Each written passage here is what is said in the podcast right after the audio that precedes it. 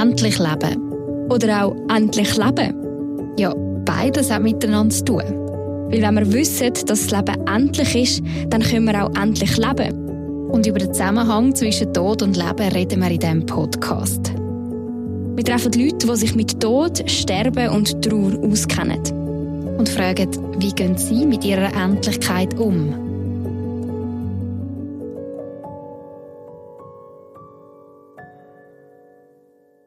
Mein Name ist Leonie Kaiser und in dieser Folge von Endlich Leben treffe ich mich mit dem Felix Hürlimann. Er engagiert sich freiwillig seit mehreren Jahren beim ambulanten Hospizdienst St. Gallen, sprich er begleitet schwerkranke und sterbende Menschen auf ihrem letzten Abschnitt vom Leben. Ich vergleiche es immer mit äh, dem Himmel, der die Erde berührt. In dem Moment, wo äh, eine Person übergeht. Und das ist so ein heiliger Moment für mich. Also es ist das ist immer sehr berührend, weil man merkt, Zeit und Raum existiert nicht mehr. Und äh, man merkt, sie werden abgeholt, irgendwie. Und manchmal können sie einem sogar das sagen und sagen, ich sehe es, ich sehe das Licht. Ein spezieller Moment oder eben ein heiliger Moment für den Felix Hürlimann, wie er Menschen ganz am Schluss vom Leben begleitet und ihnen begegnet und was das ihn dazu motiviert, das hat er mir erzählt. Für das Gespräch habe ich mich mit ihm in St. Gallen getroffen. Ich sitze jetzt in St. Gallen an einem runden Tisch im Büro vom Hospizdienst St. Gallen. Gegenüber von mir der Felix Hürlimann. Du bist seit 2016 ein freiwilliger Begleiter im Hospizdienst St. Gallen. Ja. Kannst du uns da ein bisschen mitnehmen? Wie sieht so ein Engagement aus? Wie sieht so ein Tag aus als Begleiter? Ja, es ist ja so, dass wir sind etwa 70 Freiwillige insgesamt. Davon ähm, etwa zehn Männer. Also wir sind äh, ein bisschen unterdotiert, aber äh, vielleicht ist es eben gerade, weil es etwas sehr Soziales und auch natürlich Emotionales ist, haben vielleicht gewisse Männer ein bisschen mehr Mühe mit, mit so einer Aufgabe. Ähm, also ein Alltag sieht normalerweise so aus, dass ich kontaktiert werde da vom Büro, sie mir anrufen und äh, fragen, ob ich äh, einen Einsatz könnte machen. Sie kommen ja Anfragen über, sei das von der Palliativstation, sei das von Altersheim, sei das von Leuten privat, also daheim. Und dann äh, kann man je nachdem, ob man verfügbar ist, ob man keine anderen Pläne hat, äh, kann man sagen ja oder nein. Und meistens ist das relativ kurzfristig, die Anfragen, die sie bekommen, also dass man praktisch am gleichen Abend schon oder am nächsten Tag mhm. dann eingesetzt wird. Also es ist ein ambulanter Hospizdienst, wo ihr seid, gell? Ja, ja. Darum kann es auch mal schnell gehen. Ja, richtig. Und von dem her, äh, eben, und, oder man kann dann sagen, in dieser Zeit bin ich nicht da, wenn ich, äh, und dann wird man nicht kontaktiert. Also wenn man jetzt mal in die Ferien geht oder so, dann ist man nicht verfügbar, sage ich. Aber eigentlich äh, ist das relativ sehr kurzfristig. Mhm. Und dann äh, wird man, kommt man eine Meldung über vom Spital, also wer das ist. Wir, wir kommen jetzt keine Details über zu der Person, was sie jetzt hat, also sagen wir von den Konditionen her, Krankheit oder in welchem Stadium. Das ist, glaube ich, auch aus Datenschutzgründen. Aber wir tun dann noch eine Stunde vorher, bevor wir gehen, anrufen. Also ich mache gerne Nachtdienste zum Beispiel. Das ist dann immer vom 11 Uhr Nacht bis morgen um 6 Uhr weil es dort eben mehr Bedarf noch gibt, weil es in den Stationen auch weniger Leute hat, von, Fach, äh, von, der, von den Fachkräften her, also von Krankenschwestern, also mhm. darf man ja nicht mehr sagen. Pflegepersonal. Pflegepersonal, ja. genau. Und sie eben dann froh sind, wenn jemand noch da ist. Ja. Ähm, ja, dass es so ein bisschen zum Einsatz in dem Sinne. Ja, oder? Und dann gibt es je nachdem, wer man antrifft, oder, also eben, man Leute vor eine Stunde vorher, weil es kann sein, dass die Person vielleicht dann in dieser Zeit schon verstorben ist. Also wenn es wirklich mhm. äh, nach dran ist, ja. Aber in den meisten Fällen, es hat so bei mir auch schon Fälle gegeben, wo ich dann nicht zum Einsatz gekommen bin, weil eben die Person in der Zwischenzeit dann wirklich hat können gehen. Aber meistens äh, kommt man zum Einsatz. Mhm. Und dann kommst du jetzt hin, also jetzt sagen wir mal eben in ein Spital, also mhm. du gehst ja, oder ihr vom Hospizdienst St. Gallen geht ja, ihr habt nicht eine stationäre einen stationären Hospizdienst, sondern ihr geht dort hin, wo es euch braucht eigentlich, also eben zum Beispiel mhm. in ein Spital. Und dann kommst du dort hin und dann, was passiert dort? Ja, nur noch, nur noch zur Ergänzung, es gibt schon auch ein stationäres Hospiz, in der Stadt und wo wir auch zum Teil eingesetzt werden können. Okay. Da gibt es dann aber wie so gewisse Zeiten, wo man sich engagieren kann, einfach für gewisse Zeiten. Oder auch eben einsetzen, nach, habe ich auch schon mal gemacht, so einen Nachtdienst. Aber bei mir ist es jetzt eher, sagen wir, Palliativstation, da im Kantonsspital oder auch andere Stationen, Onkologie äh, oder, oder andere Stationen, wo sie eben auch terminale Patienten haben. Mhm. So. Vielleicht an dieser Stelle können wir noch ganz kurz den, etwas klären. Ich habe nämlich im Voraus mir überlegt, was ist eigentlich der Unterschied zwischen dem Hospizdienst und Palliative Care? Ähm, und wenn es mir recht ist, ist der Unterschied eigentlich, dass Hospizdienst wirklich vor allem am Ende vom Leben eingesetzt wird und Palliative Care kann auch vorher sein. Ja, ich, also von der Definition her wüsste ich es jetzt nicht so genau. Es kann Mhm. sein, dass Palliative Care vielleicht noch, noch mehr Medizinisches kann machen Ja. Weil wir, also als Freiwillige, dürfen eigentlich gar nichts machen, was medizinisch anbelangt. Vielleicht dürfen wir das Maul befürchten oder zu trinken geben, so Sachen. Aber alles andere, das müsste dann das Fachpersonal Mhm. machen. Also den Leuten wir oder so, ja. Ja, also sie sind mehr für, für das seelische Wohl. Richtig, da. einfach eine Präsenz. Und ja, das ist dann das Individuelle. Das, wenn man, wenn man an- ankommt, versucht man ja zuerst einmal zu verstehen, was braucht die Person. Man, hat- man darf wirklich kein Programm haben vorher, weil man jetzt man kann, ich weiß nicht, Geschichten erzählen, Musik hören. Es gibt viele Möglichkeiten, aber ich glaube, das Wichtigste ist, reinzufühlen, was braucht die Person wirklich. Ist die Hand heben oder ähm, eben zulassen oder etwas selber erzählen von sich, etwas ermuntern. Das ist immer sehr, sehr individuell. Ja, Also du kommst dort hin und dann findest du zuerst mal raus, was braucht die Person jetzt. Genau. Wie machst du das? Wie findest du das raus? Ja, das ist so ein Sinngespür. Also einfach so das Bedürfnis, ähm, hat die Person das Bedürfnis zu reden. Wenn nicht, dann ist man einfach in Stille dort. Also ich würde jetzt die Person ja auch nicht überfluten mit, mit, mit ich weiß nicht, mit meinen Worten, sondern vielleicht Stille ist manchmal auch ganz schön, finde ich, weil in der Stille kommt man auch viel mehr in die Ruhe. Und so ein Wort kann manchmal sehr verwirrend sein. Und je nachdem, auch wenn wie der Patient zu Weg ist, manchmal sind die auch in Demenzphase oder sogar aggressiv. Also man kann da, man trifft da ganz verschiedenste Szenarien und muss einfach im gewissen Sinn einfach bereit sein für alles. Aber das kann man dann nur im Moment heilig rausspüren. Darum gibt es auch kein Rezept. Ja. Ja, ich habe auch gelesen, habe ich auch spannend gefunden, auf, dem, auf der Webseite im Anforderungsprofil, was man braucht, um so ein Begleiter oder so eine Begleiterin zu sein, ist eben kommunikative Fähigkeiten und dann steht in Klammern auch Schweigen gehört da dazu, also einfach mal können ruhig sein.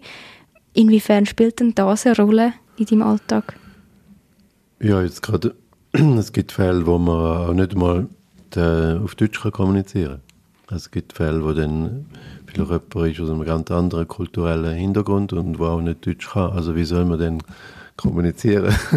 Also geht es dann wirklich mehr darum, mit Berührung, also wenn, wenn das gewünscht ist, man merkt ja dann, ob die Person das gerne hat oder nicht, oder Augenkontakt. Und in gewissen Fällen können die Leute ja gar nicht mehr reden. Sie sind vielleicht schon halb im Koma. Also geht es eigentlich aus meiner Sicht wirklich einfach um, um eine liebende Präsenz. Und das ist eigentlich alles. Und dort ist alles drin. Ja, Es ist einfach mal das Da-Sein für Ja, die Person. genau. Und wie begegnest du diesen Leuten? Ja, ich versuche natürlich auch ein bisschen herauszufinden, wer, wer sie sind. Also, wenn sie wenn sie können kommunizieren Also, der Name äh, kommt mir ja über, das ist klar, aber äh, Familienverhältnis, gibt es äh, Ehepartner, gibt es Kinder, Großkinder und oft erzählen sie dann gern von ihrer Familie.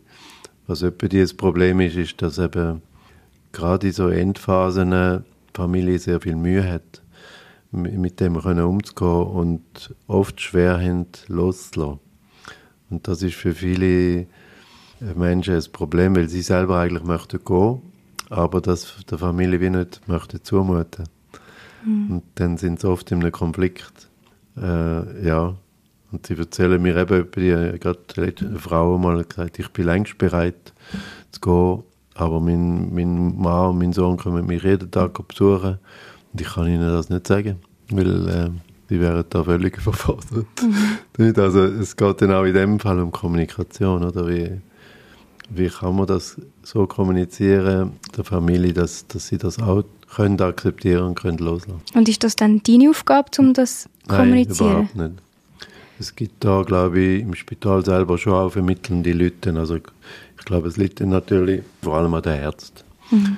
und, und äh, Pflegepersonal. Mhm. Dort versuchen zu kommunizieren, weil sie auch natürlich dann noch mehr rein vom medizinischen her auch können erklären, welchen Punkt das sind. Oder? Mhm.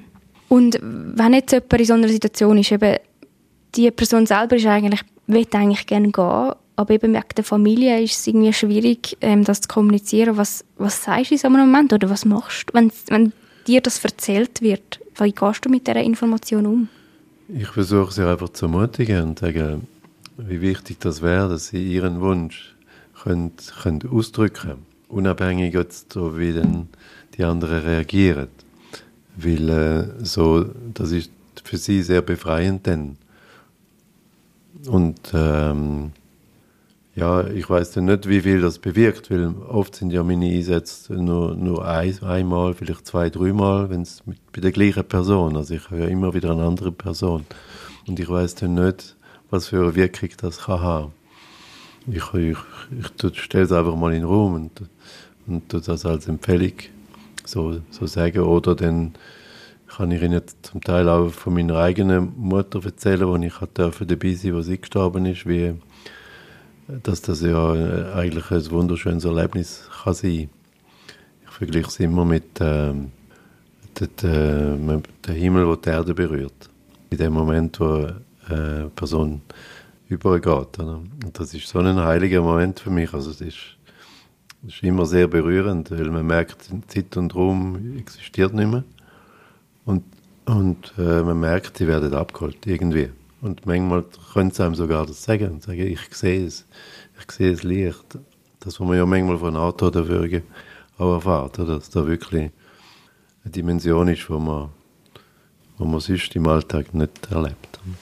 Und das machen so Begegnungen mit dir? Also das ist jetzt eben, du sagst, auf Art auch ein schönes Erlebnis, jemanden so zu begleiten, aber ich kann mir vorstellen, es ist auch sehr herausfordernd, ähm, mit solchen Situationen konfrontiert zu werden, oder wie ist das für dich? Es gibt, eben, es gibt beides. Es gibt eben auch Menschen, wo, wo man merkt, dass sie kämpfen und, und selber, auch selber schwer haben loszulassen. Und dann ähm, ist man einfach da und versucht, versucht möglichst, möglichst ähm, als Präsent zu trösten, sagen wir. Und andere, wo, wo so leicht gehen, wo es dann ein Geschenk ist. Also ich habe schon Freunde oder Bekannte gehabt, die mich gefragt haben, ja, wie kannst du das da dabei sein, wenn jemand stirbt, das muss ja schlimm sein und so. Und dann sage ich immer, nein, ihr könnt euch nicht vorstellen, was das für ein Geschenk ist. Gerade jetzt auch bei, bei jemandem, den man überhaupt nicht kennt, von der Familie her.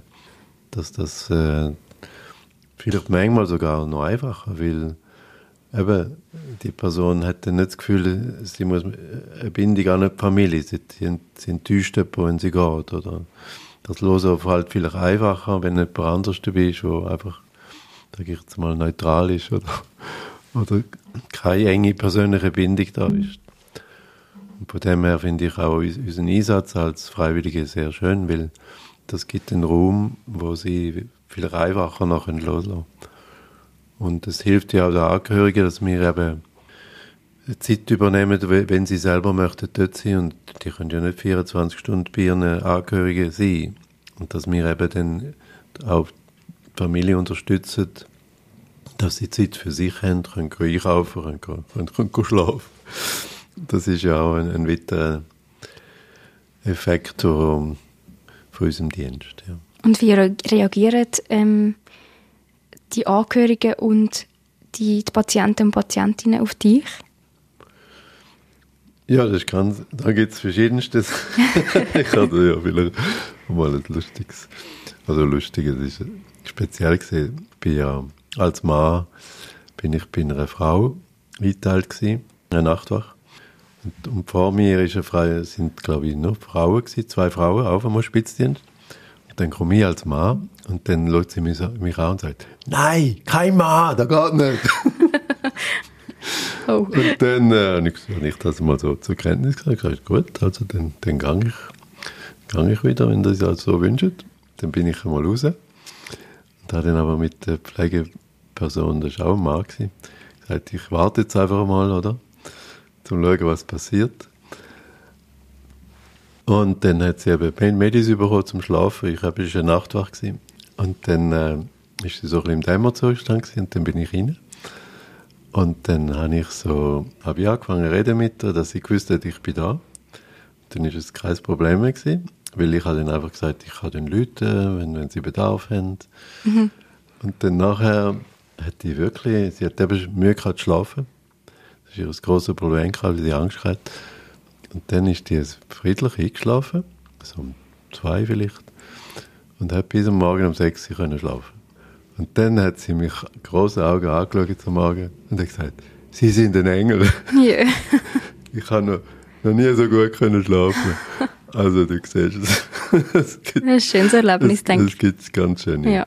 Erlebnisse. Ja. Also zuerst nicht unbedingt wählen und nachher ja. ist es gleich mega gut rausgekommen. Ja. Und die Angehörigen, eben, du hast vorher also gesagt, also das ist eine Entlastung. selten Kontakt mit der Angehörigen. Es gibt, gibt manchmal Fälle, wo sie noch dort sind, wenn du kommst. Du tust sie wie ablösen, aber das ist relativ selten. Und also mit der Angehörigen direkt haben wir kaum Kontakt. Okay, ja. Und was macht das Engagement, die Arbeit, die Einsätze, die Kontakt mit dir persönlich? Ja, sie sind einfach sehr, sehr berührend. Und ja, also es gibt, es gibt manchmal wirklich Menschen, wo, wo, wo jünger sind als ich. Ich meine, ich bin jetzt 71.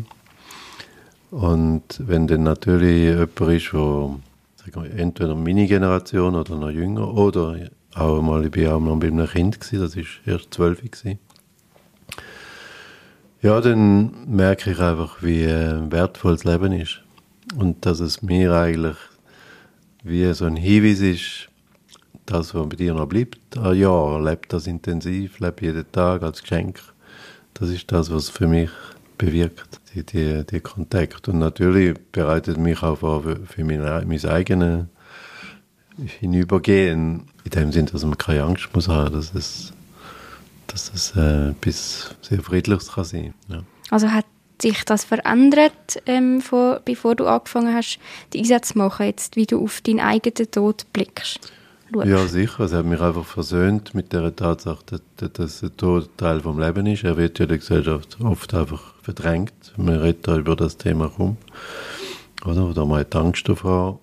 Aber dass man da erstens keine Angst muss haben und zweitens für mich ich könnte jederzeit gehen, also das wäre für mich kein Problem. Natürlich möchte ich, wenn möglich, noch, noch einiges vom Leben erfahren. Aber äh, ob das möglich ist oder nicht, das wird mir dann das Leben zeigen. Dann sind wir doch da ganz ein gutes Stichwort Bucketlist. Mhm. Ähm, du hast gesagt, du würdest noch gerne einiges erfahren. Was würdest du noch gerne erfahren im Leben? Ja, ein bisschen so ein bisschen crazy, zum Beispiel ein Tandemsprung. Also okay. den Flügen und Gleitschirm, ja. ja. Und da im Appenzellerland gibt es da ja to tolle Möglichkeiten. Das hat ja die Stefanie Glauser mal mit 80 Jahren noch gemacht, die Schauspielerin. Ja.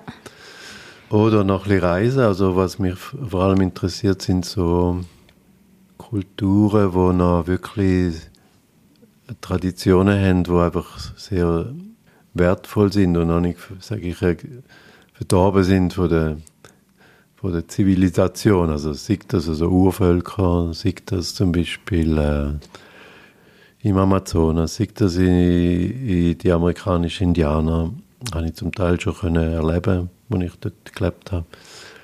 Oder jetzt Hawaii zum Beispiel. Ich habe da letztens eine Weiterbildung gemacht für eine Lomi-Lomi-Massage, weil das habe ich zusätzlich zu meinem Beruf noch. Ich bin ursprünglich Sprachlehrer habe dann aber lange im Flüchtlingsbereich geschafft, die letzten Jahre. Aber das mache ich so als Hobby ein bisschen, weil ich Massieren wunderschön finde.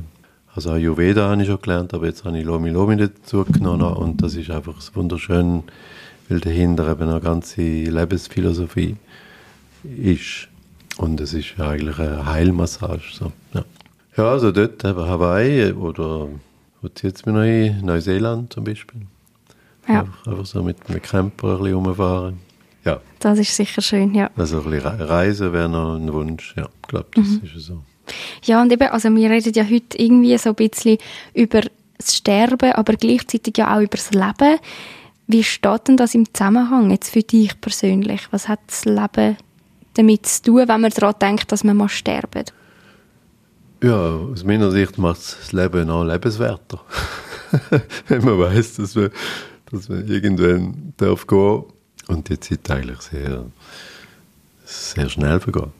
Gerade jetzt ich, in meinem- Alter sowieso, oder? Man hat das Gefühl, das ist ein Augenblick gewesen, man und man weiß ja nicht, wie lange das man noch hat, aber dass man wirklich sich viel bewusster wird, wie wertvoll die Zeit ist, die man hat. Beispiel, dass man die Zeit auch mit, mit Wertvollem füllt. Also nicht mit Materiellem, sondern mit Sinnvollem, vor allem die Freude macht. Sei das für einen persönlich, aber gerade auch mit, mit anderen Menschen zusammen zu erleben, wie wir eigentlich friedlich könnten unterwegs sein miteinander. Anstatt da die Dramen erfinden oder Konflikte. Und lebst denn du anders? Ich sage jetzt mal, seit du das dir bewusst gemacht hast, dass das Leben irgendwie endlich ist oder das Leben so wertvoll ist? Oder, ja, wie ist das? Ja, ich, gerade jetzt auch in letzter Zeit ähm, bin ich dran, so mich von ganz vielen zu lösen, so ganz viele materielle Sachen, die sich einfach ansammeln über, über Zeit. Also ja, und auch ab, sonstige Abhängigkeiten. Also dass ich praktisch mich wie jetzt schon aufs Sterben vorbereite. Das hat mich beeindruckt bei, bei meiner Mama.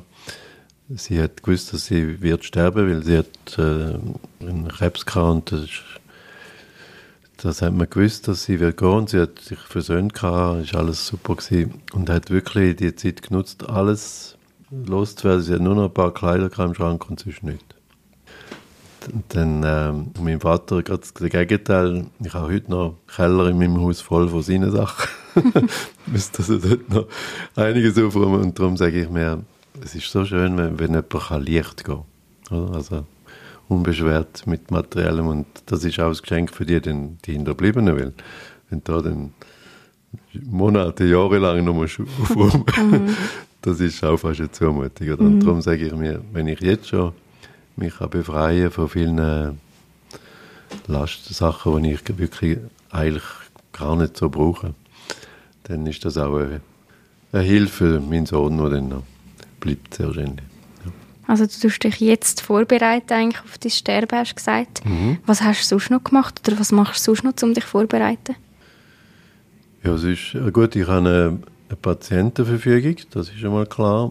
Dass ich eben, ich sehe ja, was in diesen Spitälern passiert, oder dass manchmal die Ärzte, auch die Ärzte äh, Mühe haben, die Patientenverfügung wirklich ernst zu nehmen, dass sie nach ihrem Credo, dass sie möglichst Leben sollten erhalten, äh, ja, dann vielleicht gar nicht immer darauf eingehen, also das ernst nehmen. Oder?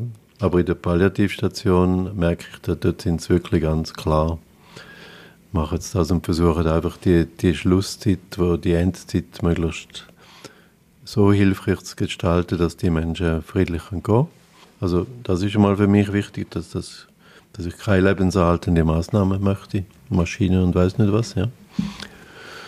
Und ich habe ja auch schon vorbereitet, dass sie meine Asche sollte vom hohen Kasten da im Alpstein sollte verstreut werden. Äh, und meine besten Freunde, die mich dann können feiern dort in dem Drehrestaurant, wo da oben ist. Also es ist so denkt, ja. Schon spezifische mit, äh, mit Vier, ja, ja. Ja. Also ich finde das auch noch schön, weil das hat meine Mutter auch, weil sie gewusst hat, dass sie wird sterben, hat sie mir gesagt, wie sie ihre, ihren Endgottesdienst möchte haben, mit welchen nicht, weil sogar welche Lieder und so. Und ich finde das schön, wenn, wenn man so in dem Sinn kann sich vorbereiten, dann weiß man, dass das, was der Abschied dann auch wirklich im Sinn ist vom, von dem Mhm. Verstorbenen. Ja, die Angehörigen wissen dann auch, was Genau. die Person wirklich will oder hätte Genau, wollen. Ja. ja. Also ins Restaurant und äh, die Asch Asche verstreuen. Ja. Ähm, wie stellst du dir deine Beerdigung vor? Eben, das wäre meine Werte. Das wär's. Also Ja. einfach die engsten Freunde. Ja, was sich versammelt ja. und mein Sohn, äh, dass er dann die, die Asche verstreut, ich, er weiß es auch schon, ich habe ihm das auch schon gesagt, dass er dann die Aufgabe hat. Und ja, und ja, vielleicht noch ein, ein gewisses Ritual und da, da habe ich auch Freunde, die das würden machen. Ich habe zum Beispiel eine gute Freundin, die, die dort äh, Särge bemalen. Also so ganz kunstvoll. Das Wow. heißt, dass man zuerst schon, sagen wir mal, den, den, den, den Leichnam noch darf die besuchen und sehen in dem Sarg, oder? Mhm. Und dann Kremation und eben Tasche. Und das, ja, ich, ich wüsste auch, wer denn das, das Ritual könnte leiten, den Abschied. Das könnte ich beauftragen. noch. Und der Sarg, was, was ist dort drauf gemalt? Würdest du das selber entscheiden oder die Freundin machen lassen? Ja, sie hat mir schon ein Beispiel geschickt. Das Sogar ist, schon das geschickt? Ist, das ist schon Okay. abgesegnet, ja. Würdest du das wollen beschreiben? Ja, das ist noch schwierig. Es ist einfach sehr farbig. Es ist, ähm, es ist jetzt nicht irgendwie ein Muster. Ich glaube, ja, ich glaube, Blumen hat es drauf. Aber so genau. Es ist, ist einfach eine, eine sehr gute Freundin, die wo, wo, äh, sehr künstlerisch unterwegs ist. Und Ja, der Podcast heißt ja endlich leben oder endlich leben. Was bedeutet das für dich, die zwei Worte? ja, es ist ja zweideutig. Also, endlich mal zu merken, dass das Leben lebenswert ist und wie kurz das ist und die Zeit, die wir haben, gut nutzen. Und, und dass es eben irgendwann endlich ist. Dass, es, dass, wir uns, dass, wir, dass wir das vor Augen haben, dass wir irgendwann werden abtreten von dieser Erde. Und dann wird das Leben auch, auch sehr viel leichter. Also es- es wird nicht mehr so dramatisch. Man kann es, man kann es mit einem Augenzwinkern nehmen, auch die Schwierigkeiten. Wenn man das im Genau. Hinterkopf hat. Man merkt, Ja. also eigentlich machen wir, gehen wir viel zu ernst durchs Leben. Man sollte jetzt ein bisschen humorvoll also, können nehmen. Also der Shakespeare würde sagen, eigentlich ist, ist das Leben nichts als ein, ein riesiges Theater. Oder? Man darf für diese Rolle spielen, manchmal darf man Clown sein, manchmal einer, der heult, das Drama. Also eben, es ist alles möglich, aber es ist gleich einfach. Das, das, was wir erleben, da ist eine Bühne und wir, wir dürfen diese Rolle reinnehmen. Da, da sind wir frei, was wir immer wir, wir möchten. Aber äh, und irgendwann ist das Theater vorbei. Und dann hoffen wir, dass viele klatschen. Also es gibt so ein bisschen eine Leichtigkeit für dich. Richtig, ja, genau. Ja. Sagen wir, das passiert, ähm, du stirbst. Was kommt nachher? Was stellst du dir vor? Ja, es gibt ja jenste Vorstellungen. Ich meine, ich bin streng katholisch erzogen worden. Von dem her wäre es klar, dass man entweder in die Hölle ins Wegführen oder in den Himmel kommt, je nachdem, wie man gelebt hat, wie viel Sünden, dass man Todsünden, dass man begangen hat oder nicht. Nur ich persönlich bin inzwischen auch austreten aus der Kirche, weil mir einfach die institutionelle Religion viel zu eng ist, viel zu dogmatisch. Und eben die Vorstellung, wie denn das soll sein nachher, wer kann ihm das sagen? Das kann ihm keine Institution, keine Kirche, kein Theologe, niemand kann ihm das sagen. Ich, ich kann es nur andeutungsweise erfahren, wenn ich dabei bin, bei jemandem, der stirbt, wo ich eben das so beschreibe, wie der Himmel die Erde berührt. Und da merkt man einfach, dass, dass es nicht kann vorbei sein mit dem Leben. Das ist für mich wie eine Bestätigung. Also in irgendeiner Form wird es weitergehen. Und, aber ich muss, muss nicht, ich muss für mich, für mich auch nicht wissen, wie. In welcher Form und wo und keine Ahnung.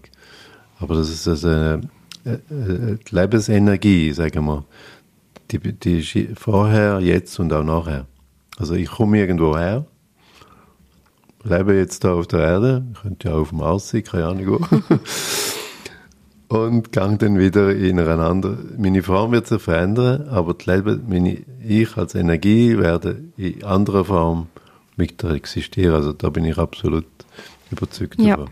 Aber wie genau, das ist noch offen und Muss das ich- ist auch... ja, muss ich auch nicht Okay, wissen. so. Gibt es etwas, was dir noch wichtig wäre zum Ergänzen zu dem Thema? Im Moment so nicht, ich glaube, habe genug geredet. Dann danke ich dir vielmals, Felix Hürlimann, für den Einblick in deinen Alltag als freiwilliger Begleiter vom Hospizdienst St. Gallen und auch Einblick in deine persönlichen Gedanken zum Sterben, zum Tod und vor allem auch zum Leben. Ja, ich danke dir. Endlich Leben, ein Podcast von ERF Medien Schweiz. Mehr auf erfmedien.ch-podcast.